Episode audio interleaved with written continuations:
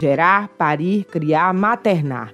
Ser mãe pode ser lindo, solitário, intenso, difícil e é para sempre. É viver entre o tal destino materno, o amor incondicional e a responsabilidade vivida, em sua grande maioria, sozinha.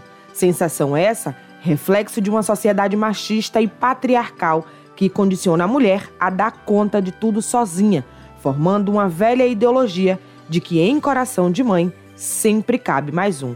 Entre as noites mal dormidas, a carga de cuidar e a carreira profissional, a enfermeira obstetra Sibila Costa sente na pele o peso do velho ditado de que mãe é tudo igual, ou seja, histórias singulares com apenas uma coisa em comum: o peso e o amor de ser mãe. Quando eu tive o meu filho, as pessoas costumavam elogiar meu marido por ele cuidar de Joaquim, por ele dar banho, por ele trocar fralda.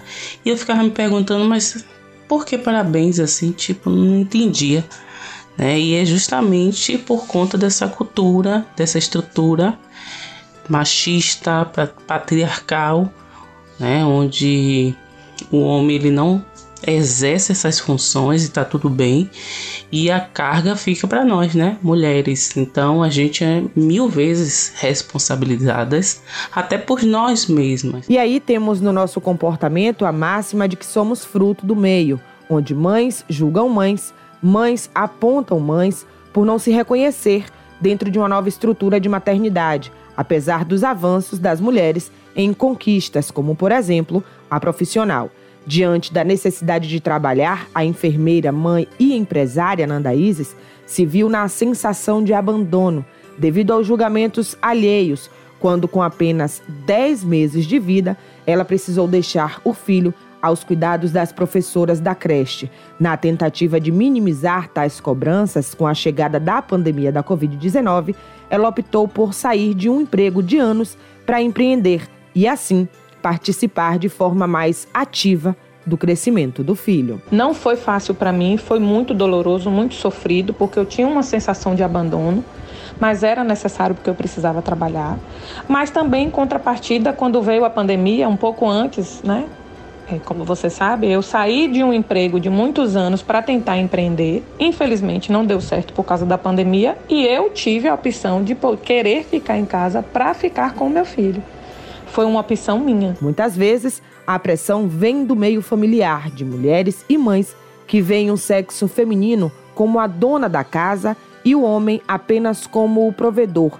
São experiências familiares que afetam, inclusive, na hora da escolha da via de parto. Muitas se acham incapazes de escolher esse ou aquele tipo de parto porque na história familiar, né, o que se tinha mais era o parto X.